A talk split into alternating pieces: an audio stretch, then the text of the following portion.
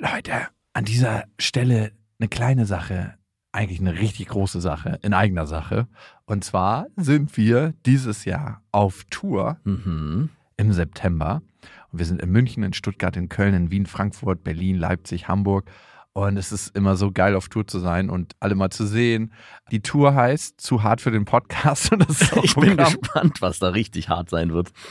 Ja, also es wird viel Interaktion geben, es wird viel zum Lachen geben und die Tour oder das, was dort passiert, entsteht gemeinsam mit euch und ich finde, das ist auch die Magie. Das heißt, bei jedem Tourstop ist es irgendwie anders und Mhm. neu für uns, neu für euch und für uns ist es auf jeden Fall immer sehr, sehr magisch. Also sichert euch jetzt schon die Karten München, Stuttgart, Köln, Wien, Frankfurt, Berlin, Leipzig, Hamburg. Ab jetzt 10% härter und Tickets gibt's ab jetzt auf bestefreundinnen.de und in den Shownotes. Eins, zwei, drei. Ich habe, ich habe lieb.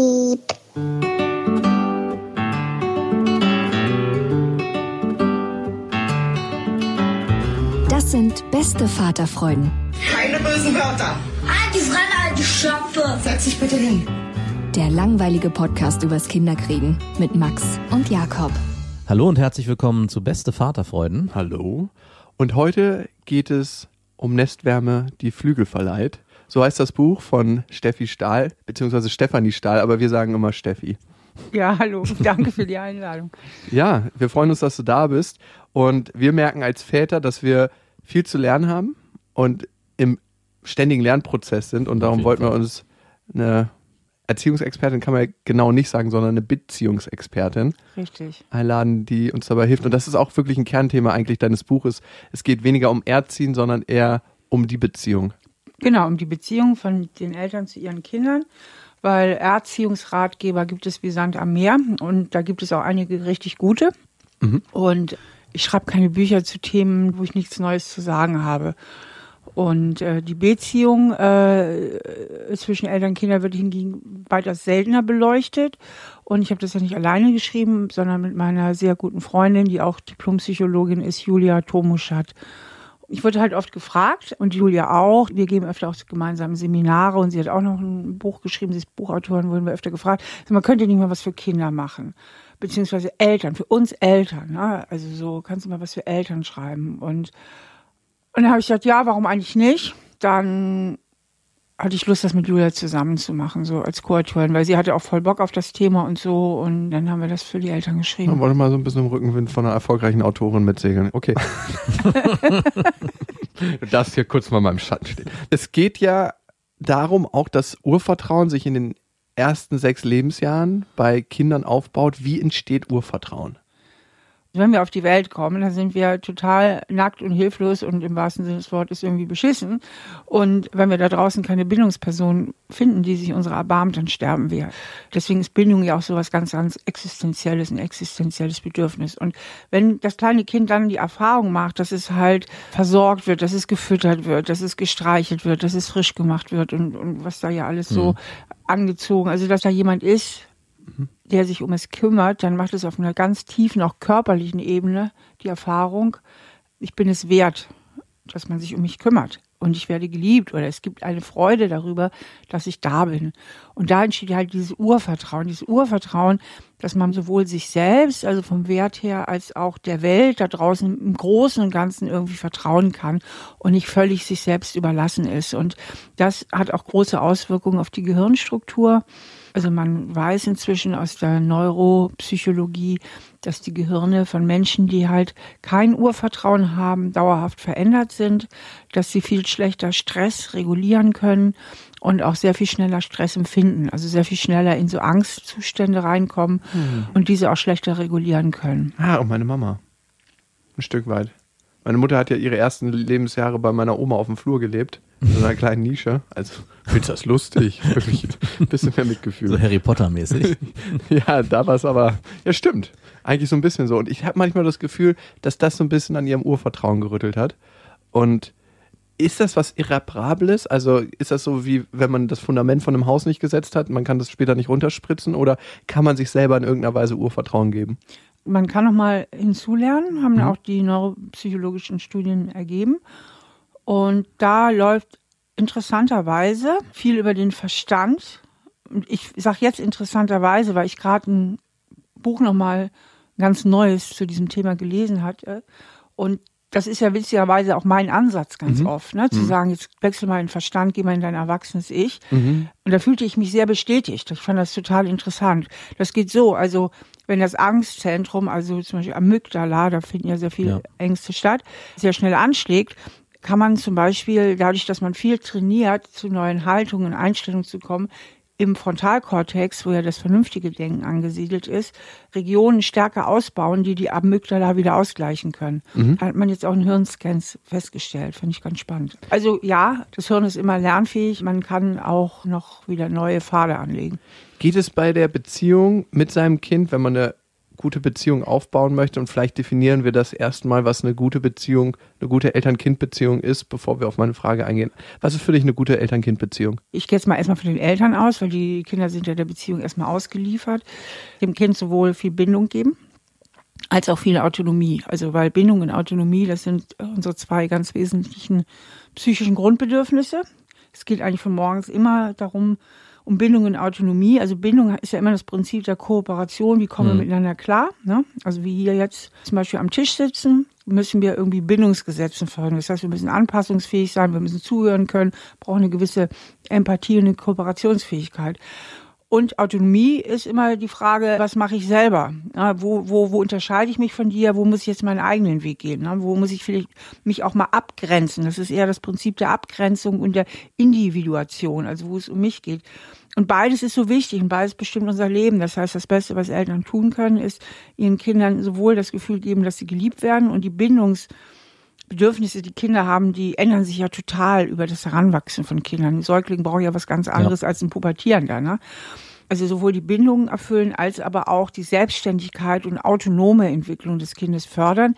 Das heißt eben, dass das Kind eben auch lernt, Beziehung ist nicht etwas, was ich irgendwie über mich ergehen lassen muss oder wo ich mich extrem anpassen muss, damit sie gelingt, sondern Beziehung ist etwas, was ich mitgestalten kann, was ich aktiv mitgestalten kann. Das heißt, ich darf auch einen eigenen Willen haben, ich darf auch meine Bedürfnisse fühlen, Ja. Na, ich, ich kann mich auch mal durchsetzen und so weiter. Also ich finde gerade in den ersten halben Jahr ist es aber extrem schwer und ich auch bei uns ist es, mussten wir das wirklich lernen, auch zu verstehen, dass auch so ein kleiner Säugling autonomiebedürftig ist. Also dass man da auch schon in gewissen Situationen gucken muss, ey, der will jetzt für sich sein, beziehungsweise seine eigenen Grenzen kommuniziert er auf ganz andere Weise. Natürlich, zum Beispiel, indem er einfach das Köpfchen mal wegdreht, Genau. ja, und ich mache jetzt mal einen kurzen Bogen. Also wie wir geprägt worden sind als Kinder, das wirkt sich natürlich auch aus in unserem eigenen Verhalten als Eltern. Ja.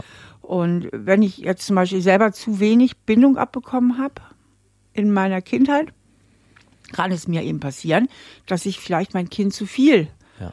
betüdel und zu viel überbehüte und zu viel bekuschel und die Distanzbedürfnisse meines Kindes übersehe. Also die liebesbedürftige Mutter möchte kuscheln, kuscheln, kuscheln Ja. und das Kleine kann sich ja kaum wehren.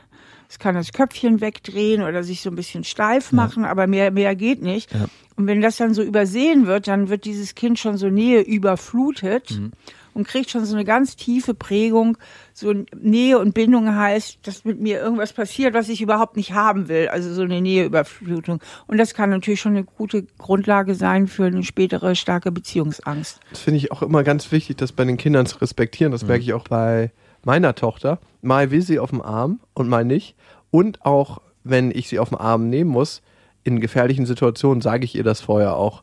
Ich muss dich jetzt auf den Arm nehmen, hier ist es gefährlich, zum Beispiel. Und ich warte auch, wenn ich sie auf den Arm nehme, bis sie ihre Arme ausstreckt und nicht einfach immer so greifen, weil sonst greift man ja auch immer so einen kleinen Menschen einfach und nimmt den an sich.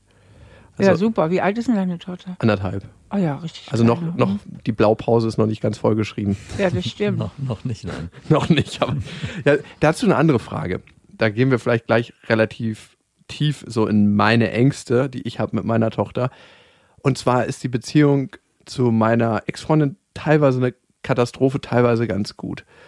Jetzt ist die Frage, inwiefern prägt sie die Beziehung, die ich zu ihrer Mutter habe und die Beziehung, die ich zu ihr habe, weil die ist eine völlig andere. Also zu ihr als Tochter und sie beobachtet natürlich trotzdem auch die Beziehung, die ich zu ihrer Mama habe. Und es gibt teilweise schon so Situationen, dass sie möchte, dass wir uns küssen auf die Wangen, dass sie dann so Ja. zusammenführt. Und was sie jetzt auch krass entwickelt hat, ist, dass sie immer möchte, bevor wir anfangen zu essen, piep, piep, piep, wir haben uns alle lieb, piep, piep, piep, guten Appetit. Da ist sie unglaublich fasziniert von und strahlt und erinnert uns auch immer wieder daran, das zu machen. Und dann denke ich mir, wow, so ein kleiner anderthalbjähriger Mensch übernimmt schon ein Stück weit die Verantwortung für die Beziehung der Eltern. Richtig. Genau, richtig erkannt. Wieso esst ihr zusammen? Wohnt ihr zum Teil noch zusammen? Ja, oder? also wir wohnen in einem großen Haus zusammen. Wir wohnen gerade auch noch in einer Wohnung zusammen. Also ich finde das schön, auch ehrlich gesagt, zusammen zu wohnen. Sie zieht nach vorne in das Haus und ich wohne dann hinten im Haus und wir frühstücken auch jeden Morgen zusammen, weil ich immer Frühstück mache. Darum essen wir zusammen. ja, cool. Ja, Ja, also das Wichtigste, was Kinder brauchen, ist eben Eltern, die irgendwie miteinander klarkommen. Mhm. Für Kinder ist das furchtbar belastend, wenn Eltern sich streiten Mhm. oder wenn so eine schwere Atmosphäre ist oder so eine unterschwellige Atmosphäre von permanenter Anspannung und Feindseligkeit. Insofern ist das ganz, ganz wichtig, wenn ihr dieses Wohnmodell praktiziert, Mhm. dass ihr irgendwie in Peace miteinander seid. Ne? ja, das ist manchmal so schwierig, aber ich verstehe es und ich, ich. Und das stimmt, was du sagst, weil die Kinder übernehmen sonst früh die Verantwortung Mhm. und lernen sich irgendwie so zu verhalten, dass es irgendwie glatt geht mit Mama und Papa, weil Kinder nehmen ja alles persönlich. Also Mhm. Kinder haben ja dieses völlig egozentrische Weltbild sozusagen, dass sie denken, alles hängt mit ihnen zusammen in einem gewissen Alter, ne? Und denken, ja, wenn sie den Teller nicht aufessen, dann gibt's schlechtes Wetter. Also glauben sie dann wirklich, dass alles mit ihnen irgendwie in Verbindung steht und alles mit ihnen zusammenhängt. Und dann fangen sie eben an und fühlen sich noch schuldig, wenn die Eltern sich streiten, vor allen Dingen, wenn die Eltern sich noch um die Erziehung streiten und so weiter. Und, und fängt dann an, sich so zu verhalten, dass es den Eltern möglichst gut geht. Ne? Also auch schon im Streit, und das erlebe ich bei meiner vierjährigen Tochter, dass wenn wir uns streiten, dass sie schon anfängt, ganz bestimmte Formen von Aufmerksamkeit zu erregen, dass sie immer mehr in den Mittelpunkt gerät, Ja. weil sie damit dafür sorgt, dass wir aufhören zu streiten. Genau. Und Für den- Ablenkung Genau, sorgt. für, sorgt für Ablenkung und diesen Mechanismus haben wir auch eine Zeit lang gebraucht zu erkennen und haben die dann anders durchbrochen, indem wir ihr dann auch erklärt haben, dass wenn Mama und Papa sich streiten, sie sich trotzdem weiter lieben und wir vor allem auch dich lieben und es nichts mit dir zu tun hat und Mama und Papa sich danach auch wieder vertragen. Also das ist wichtig, aber noch besser wäre, ihr würdet nicht so oft streiten. wir streiten nicht so oft. Also es ist eine so oft es ist, ist eine Ausnahmesituation, Ja, okay. aber ich habe mich auch lange gefragt, ich glaube, das ist in gewisser Form für Kinder auch wichtig, dass sie das miterleben, dass es Konflikte gibt, die die Eltern haben, Ja. die auch mal austragen müssen Dass es eine Lösung gibt. Ne? und dass es eine Lösung gibt und nicht immer zu deckeln, dass es, Mhm. okay, wir dürfen jetzt nicht streiten, wir schlucken das runter und verziehen uns dann später in irgendein unser Zimmer und fangen dann an laut zu diskutieren, sondern dass auch das Kind schon frühzeitig miterlebt. Ein Streit muss nicht unbedingt immer heißen, man geht in ja, Hass auseinander, sondern man sorgt konstruktiv für eine Lösung am Ende. Mhm. Das ist auch immer meine Ausrede für die Beziehung von meiner Tochter und meiner Ex-Freundin. Also einmal sage ich mir, ich erziehe eine unglaublich starke Mediatorin. Also sie kann jetzt schon früh Kompetenzen im Bereich Mediation erwerben. Und das andere ist, dass sie trotzdem merkt, dass wir, obwohl es Streitereien gibt, eine Einheit sind als Familie. Und dass es nicht das gibt, dass man den anderen fallen lässt, auch wenn man mich mit dem einer Meinung ist, weil wir funktionieren ja trotzdem als Familie und dieses Konstrukt gibt es ja. Also ist es nicht so, dass wir uns so aufs Zahnfleisch streiten, habe ich das Gefühl, dass das angekratzt wird. Vielleicht manchmal, ich weiß es nicht, aber das wünsche ich mir jedenfalls. Und natürlich arbeiten wir stark daran, dass unsere Streits nicht mehr so häufig auftauchen, weil man einfach so langsam sich kennt auch, seine roten Tücher weiß, warum man wie reagiert und auch nicht alles als persönlichen Angriff wertet. Und das ist ein ganz, ganz wichtiger Weg. Wie stärke ich denn die Beziehung zu meinem Kind, wenn ich daran arbeiten möchte? Indem ich gucke, was mich eigentlich selber geprägt hat. Mhm. indem ich mich mal mit den Fragen beschäftige, wie war es eigentlich bei mir früher daheim? Und zwar in Bezug auf diese Themen, die ich eben schon angesprochen habe, Bindung und Autonomie. Also mal zu gucken, wie gut haben denn meine Eltern meine Bindungswünsche erfüllt? Habe ich mich im Großen und Ganzen verstanden gefühlt? Hatten sie ein Einfühlungsvermögen auch, ja, also dass sie sich irgendwie ein bisschen in mich einfühlen konnten? Durfte ich meine Gefühle fühlen? Ja, oder gab es Gefühle in meinem Elternhaus, die nicht so erwünscht waren? Konnte ich ihnen vertrauen? Also, dass man einfach mal guckt, in unserem Buch machen wir immer so kleine Reflexionsinseln, nennen wir das.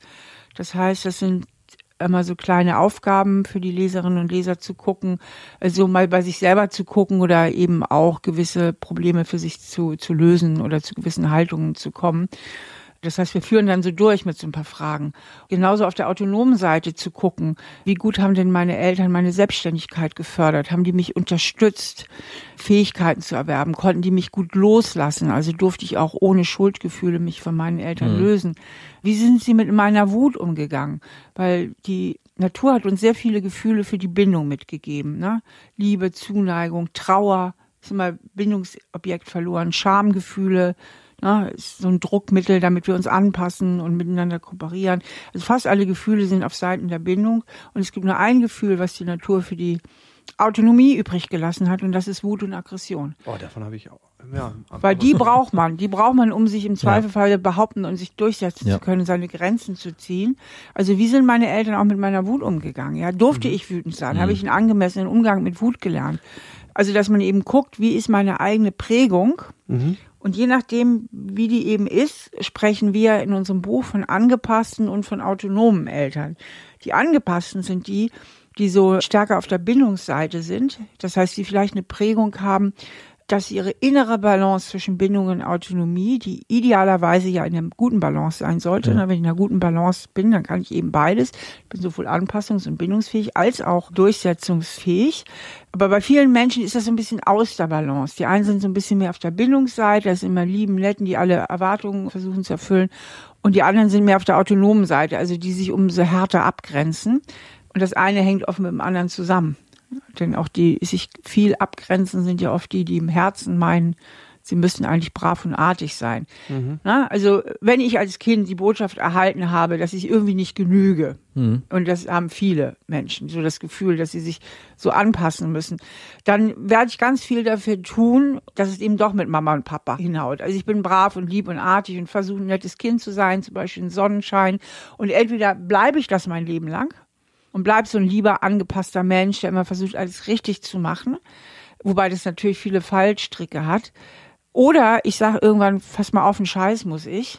Ne? Ich habe keinen Bock mehr auf diese Anpassungsnummer. Ich gucke jetzt einfach mal nach mir und verlasse mich auf mich. Und dann schlage ich mich auf die autonome Seite. Das sind halt die, die eher zu egoistisch ne? und zu sehr mit Scheuklappen durchs Leben gehen und immer versuchen zusehen, dass ihnen keiner die Butter vom Brot nimmt und dass sie bloß nicht zu kurz kommen und dass sie immer schön die Kontrolle haben, ne? dass sie immer die Alleinherrscher über Nähe und Distanz sind. Das sind dann die Autonomen. Die Autonomen sind sehr freiheitsliebend. Ne? Und fühlen sich auch schnell eingeengt, brauchen sehr viel persönlichen Freiraum. Und die Angepassten, ja, die brauchen sehr viel Bindung und sehr viel Nähe. Die fühlen sich am sichersten in der Bindung und die Autonomen fühlen sich am sichersten eigentlich, wenn sie alleine sind. Und das wirkt sich natürlich auf den Erziehungsstil aus. Also ich sag mal, eine Mutter, die jetzt ja auf der Bindungsseite eskaliert ist, also weil sie früher zu wenig Liebe hat, kann eben dann zu viel Bindung ihrem Kind abverlangen und es zu wenig autonom werden lassen. Ja. Ein Vater, der vielleicht sehr autonom ist, gibt dem Kind hingegen wieder zu wenig Bindung, fördert zwar seine Autonomie, aber gibt zu wenig Bindung. Also die spiegeln sich so ein bisschen. Beide Eltern haben so ihre Stärken. Die auf der Bindungsseite natürlich genau dieses Bindungsthema, versorgen, kümmern, da sein, ist deren Stärke. Die auf der autonomen, deren Stärke ist eben die autonome Entwicklung der Kinder zu unterstützen. Und beide haben halt ihre Fallstricke auch. Genau das, was du gerade sagst. Wie verhalte ich mich dann als Elternteil mit dieser Prägung, die ich ja durch meine eigene Selbstreflexion mittlerweile verstanden habe von meiner Mutter wieder. Und da war zum Beispiel viel immer der Satz, das schaffen die nicht, das schafft er nicht. Das, das ist zu viel für ihn, das ist, das überbelastet ihn. Wir müssen Rücksicht nehmen. Ich muss Rücksicht nehmen auf mein Kind. Und ich bin jetzt selber in der Situation, dass wenn meine Tochter so einen Satz sagt, dann sage ich, nein, Marie, du schaffst das. Du kannst alles schaffen, was du willst. Also, dass ich schon in so eine komplett andere Ausrichtung gehe, in Ja. das komplette Gegenteil, dass ich versuche, das, was mir eingeprägt wurde, umzudrehen. Und letztes Mal bin ich genau in die Situation gekommen, da waren wir beim Sport mit ihr und sie wollte aber nicht. Und so hatte, das war, normalerweise hat es mal geklappt, aber an diesem Tag wollte sie partout nicht. Sie hat sich nicht getraut oder was auch immer. Und ich habe richtig gemerkt, wie ich innerlich mit mir kämpfen musste, weil ich eigentlich wollte, dass sie das schafft. Weil sie ja alles schaffen kann. Und nicht so wie ich, der dann von meiner Mutter damals gesagt bekommen hätte, naja, ähm, wahrscheinlich ist es ihm zu viel, vielleicht brechen wir es ganz ab, weil er schafft das nicht. Also, und Ich finde, das ist ein ganz tolles Beispiel, Entschuldigung, dass Ja, ich ins bitte, ja. Weil du damit so schön illustrierst, wie man aus dem eigenen Defizit auch in so eine Überkompensation kommen Genau. kann. Ne? Also genau wie eben die Mutter, die selbst zu wenig bekuschelt hatte, das übertreibt da mit Ja. ihrem Kind. dass du jetzt so ein bisschen ins andere Extrem fällst, weil es stimmt ja auch nicht, dass sie alles schaffen kann. Nein, also wir natürlich können nicht. einfach nicht alles schaffen. Ja.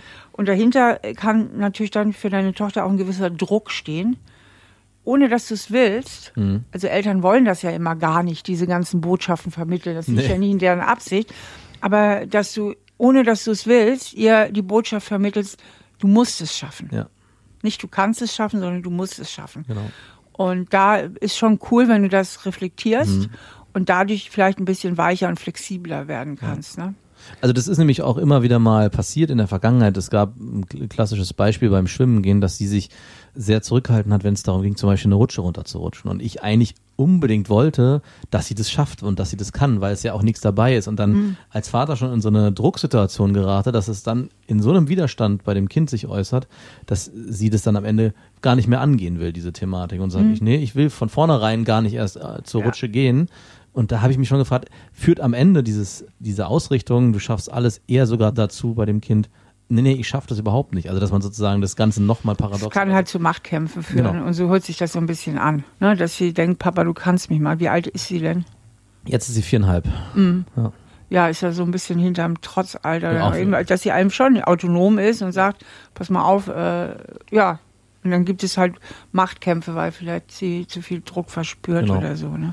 Ist mittlerweile auch nicht mehr so. Aber da hat es ein bisschen gedauert, bis ich das auch für mich verstanden Mhm. Ja. habe, dass halt man nicht immer alles nur, auch wenn man es positiv meint Klar. und auch die besten Absichten hat, dass man dann doch immer wieder gucken muss. Ja, die meisten Eltern haben die Ja, besten ja. Absichten. Auch Eltern, wo man sagt, ach, die machen eigentlich ganz viel verkehrt, machen selten wirklich im, im, im vollen Wissen oder Mhm. so. Ne? Oder aus bösartiger Absicht. Ja. Ja, denke ich auch.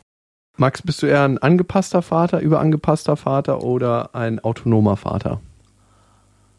Mm, Ist schwierig. Ich würde nicht sagen, dass ich das eine oder das andere bin. Ich glaube, ich bin beides immer situationsabhängig.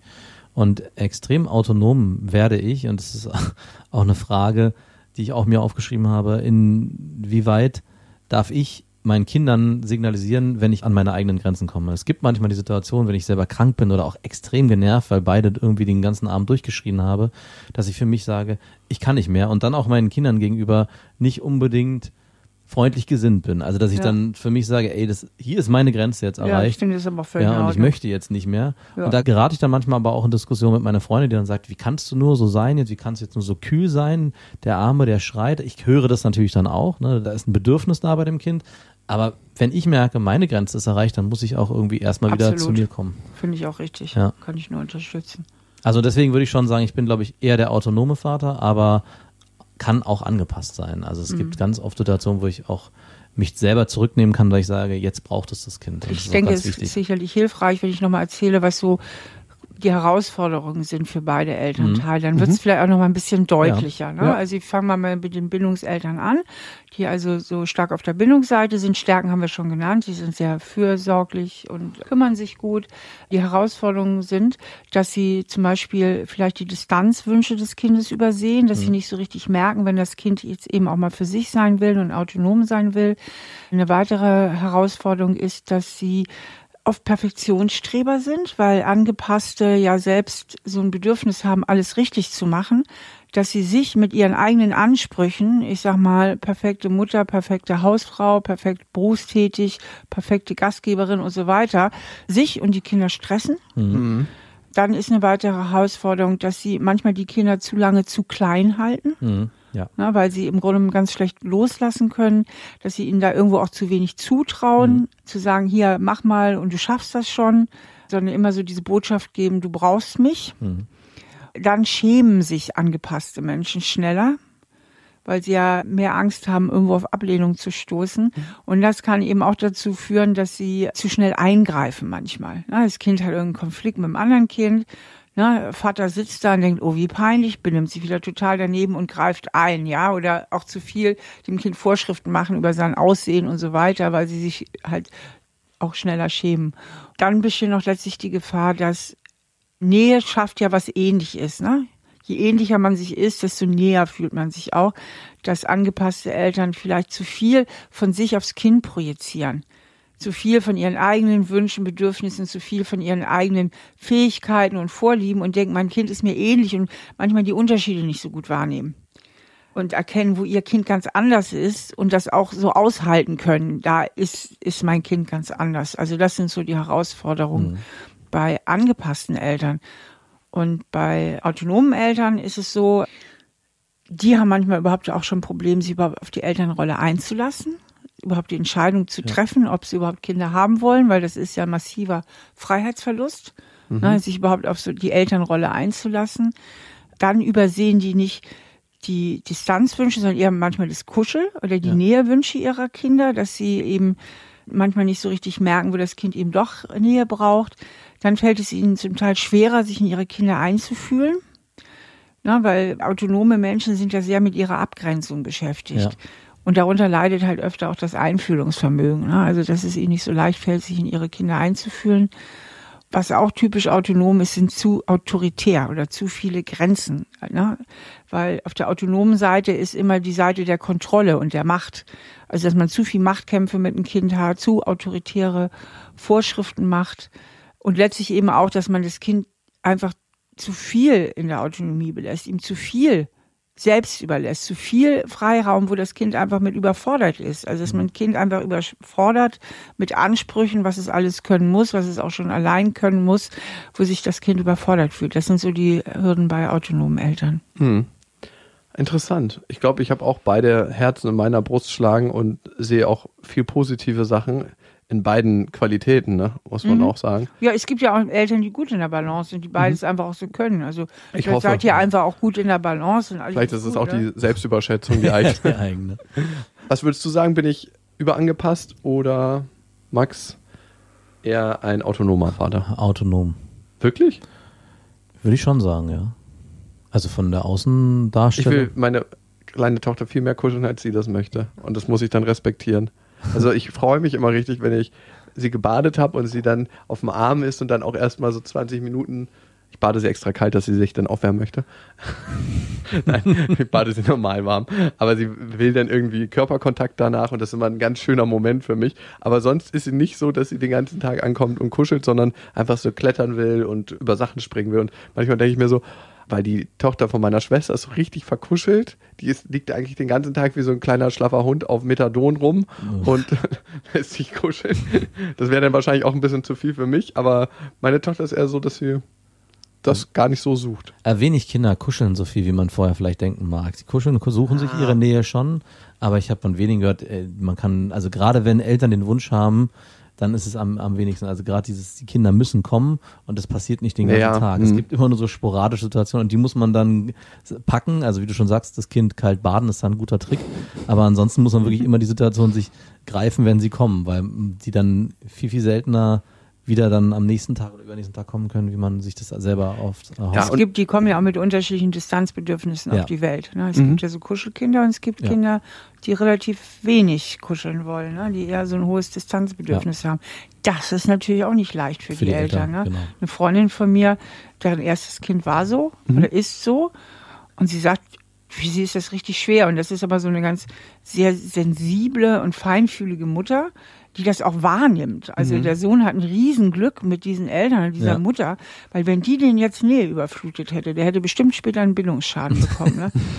naja, also sie hat das ganz feinfühlig immer auch so wahrgenommen und sagt, es ist bitter, sagt sie, es ist bitter. Ich hätte gern noch so ein Kuschelmädchen. Ne? Ja. Dann hat sie noch einen Jungen bekommen, aber der war wesentlich verkuschelter dann als der erste. Ne? Zweiter Versuch, nee. Aber ich finde es voll in Ordnung mit meiner Tochter, wie sie ist. Und das gibt der Bindung dann oder dem Kuscheln auch eine besondere Qualität, Ja. wenn sie das dann sucht und kommt und das haben möchte oder auf dem Arm möchte, morgens manchmal. Also morgens möchte sie eigentlich immer auf dem Arm, weil sie dann aufwacht und dann ist sie halt so. Also es ist schön, das wahrzunehmen und ich glaube, das ist eine Qualität, die Eltern haben sollten oder die ich bei mir gerne weiter noch entwickeln möchte, die Achtsamkeit einfach für die verschiedenen Momente und auch in jeder Situation wieder neu entscheiden zu können und jede Situation auch als individuell zu betrachten. Also das merke ich. Nestwärme, die Flügel verleiht, da findet ihr dieses Wissen, was wir gerade kurz angeschnitten haben, nochmal in komprimierter Form. Weniger Erziehung, sondern es geht darum, in Beziehung zu gehen. Steffi, vielen Dank, dass du da warst. Sehr gerne. Danke für die Einladung. Ja, sehr schön. Und ihr wisst ja, es gibt kein richtig oder falsch. Erziehung ist einfach anders. Macht's gut. Das kann Steffi nicht unterschreiben. Das waren Beste Vaterfreuden mit Max und Jakob. Jetzt auf iTunes, Spotify, Deezer und YouTube. Der 7-One-Audio-Podcast-Tipp. Hallo, ich bin Lynn. Und ich bin Leo. Ihr kennt uns vielleicht schon vom True Crime Podcast Mord auf Ex. Eigentlich sprechen wir da ja jede Woche über Verbrechen. Aber da gibt es ja noch ein anderes Thema, das die Menschen und uns schon immer fasziniert hat. Die Liebe. Krasse Geschichten, die wirklich passiert sind. Bonnie und Clyde zum Beispiel. Cleopatra und Caesar. Oder Diana und Charles. Oder halt Camilla. Liebe gibt's bei True Love aber auch nicht nur im klassischen Sinne. Es geht auch um Familie, um die Liebe zum Beruf oder sich selbst oder Freundschaft. Am besten sind ja auch eh die Filme, wo dann am Ende steht, nach einer wahren Begebenheit. Das sind so Geschichten, die kannst du dir eigentlich gar nicht ausdenken. Ja. Und das gibt's jetzt eben als Podcast. Und das Ganze heißt True Love. Ja, der Name sagt's eigentlich schon. Aus True Crime wird True Love. Krasse Geschichten, Plot-Twist und verrückte Protagonisten. Es ist also in anderen Worten ein Podcast für alle, die True Crime hassen, aber auch für alle, die True Crime lieben. Macht euch bereit für ein neues Podcast-Genre, True Love. Oh, ich kann es gar nicht abwarten, euch die Geschichte zu erzählen von zum Beispiel dem Jungen, der nach seiner Mutter gesucht hat. Jahrelang, auch wenn ich wahrscheinlich dabei heulen werde. Oder die Geschichte von Sissy. Also der Film ist nichts dagegen. Ab dem 20. Oktober, überall wo es Podcasts gibt, True Love. Echte Geschichten, wahre Liebe. Voller Werbespruch, oder? Ja, aber es ist ja auch schön. Der Podcast macht ja glücklich. Ja, deswegen jetzt am besten direkt abonnieren.